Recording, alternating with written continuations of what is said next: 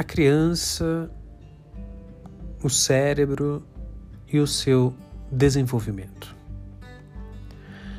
Os primeiros momentos da vida de uma criança têm repercussões que podem durar a vida toda. Esse período de desenvolvimento cumpre um papel decisivo na capacidade da criança de aprender, adaptar-se às mudanças e, às vezes, demonstrar resistência em situações difíceis. Situações estressantes por períodos prolongados, o chamado estresse tóxico, podem causar respostas negativas para o desenvolvimento cerebral na primeira infância.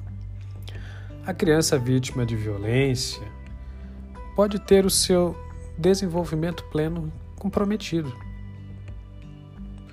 O desenvolvimento de uma pessoa é contínuo e incorpora diversos processos biológicos e socioemocionais que se moldam a partir aí das experiências vivenciadas, especialmente na primeiríssima infância. Experiências positivas na primeira infância, por exemplo, contribuem para o desenvolvimento saudável do cérebro, permitindo que a arquitetura cerebral seja sólida e tenha uma estrutura mais apta a superar certas dificuldades. É comprovado que o cérebro é plástico o suficiente para possibilitar o aprendizado até o fim da vida, mas o ritmo de apreensão de conteúdos diminui bastante após a primeira fase da infância. Para que o processo de desenvolvimento pleno do bebê e da criança ocorra de forma exitosa, são fundamentais os os estímulos adequados. Por exemplo, o vínculo e o afeto. O cérebro, auxiliado pelos órgãos que compõem os sentidos, visão, olfato, audição, paladar e tato, se apropria da informação por meio de um estímulo adequado, vindo do ambiente e na maioria das vezes realizado pelos pais, algum adulto de referência desta criança, de cuidadores, dos avós, dos professores.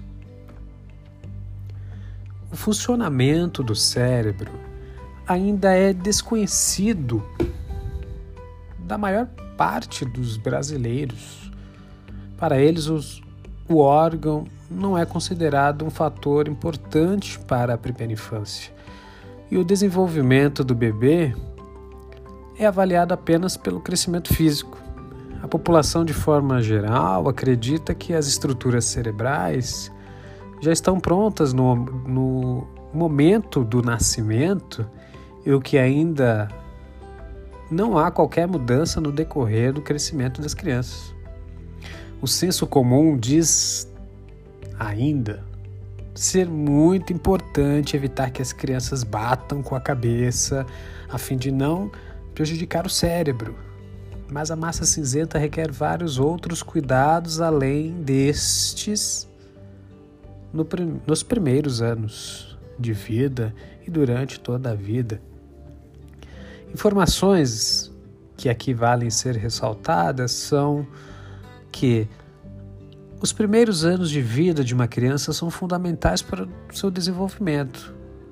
Existem inúmeros estudos demonstrando que a evolução do cérebro acontece a uma velocidade incrível nesse período. Há um milhão de conexões entre neurônios por segundo, sobretudo com estímulos e interações com os pais, com os cuidadores, demais membros da família e outras crianças, por exemplo. Pouco a pouco, o cérebro se desenvolve por meio da nutrição, de cuidados adequados, mas também pela continuidade dessa interação da criança com outras pessoas e com um ambiente saudável. Este é o período em que o cérebro mais precisa de estímulos, uma vez que 90% das conexões cerebrais são estabelecidas até os 6 anos. Em outras palavras, as interações sociais contribuem para impulsionar a atividade cerebral. Se a criança for negligenciada, muitas ligações entre os neurônios deixam de acontecer, o que pode afetar seu potencial de aprender e de se desenvolver. Mesmo após o nascimento, o cérebro continua sendo construído e a qualidade de sua construção depende das experiências vividas.